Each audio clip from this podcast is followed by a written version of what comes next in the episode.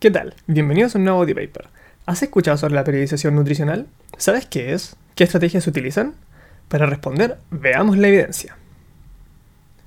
A modo de introducción, la respuesta adaptativa al ejercicio es condicionada por varios factores. Esa respuesta puede ser amplificada o aminorada por la nutrición. La mayor parte de las investigaciones se centran en el músculo esquelético, pero también cambios en el sistema vascular, cerebro e intestino, entre otros, son impactados por la nutrición y pueden mejorar el rendimiento deportivo. A modo de perspectiva histórica, alrededor del 1800 se le conocía como entrenamiento tanto al ejercicio como la dieta. Aún sin tener métodos científicos como los de hoy, había una clara asociación entre ejercicio y alimentación.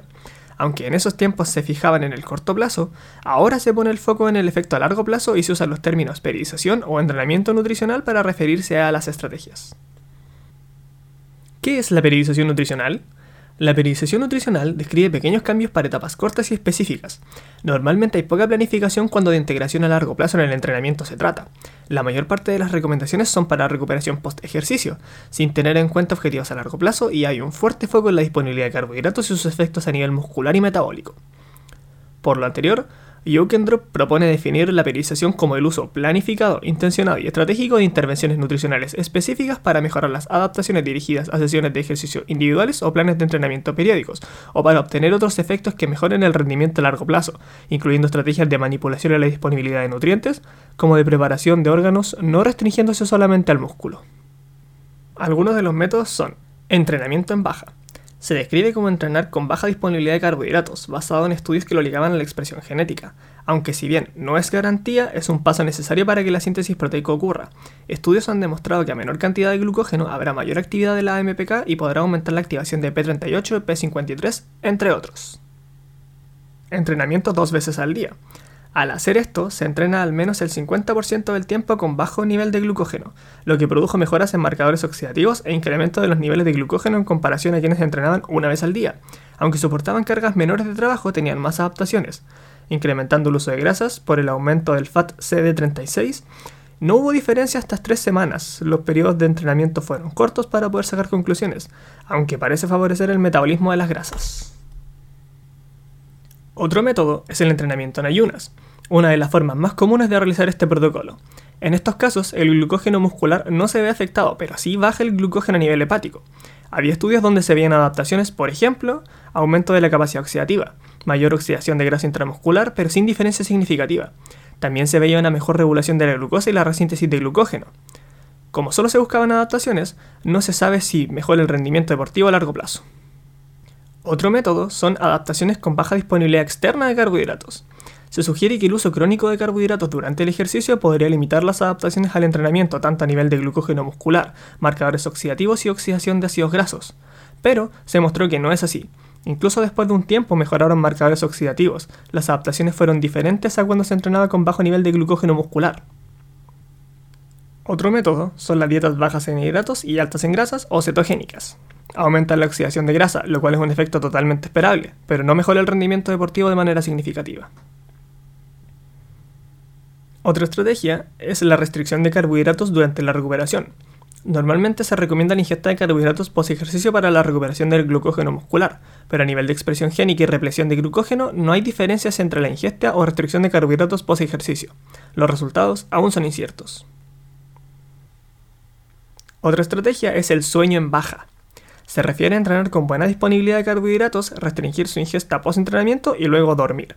Si bien se observan mejoras significativas en el rendimiento deportivo, solo hay dos estudios que abarcan esto y no se puede ser concluyente. Entrenamiento en alta. Se refiere a entrenar con alta disponibilidad de carbohidratos tanto a nivel fisiológico como a nivel de ingesta. Hay dos razones por las que se usa principalmente.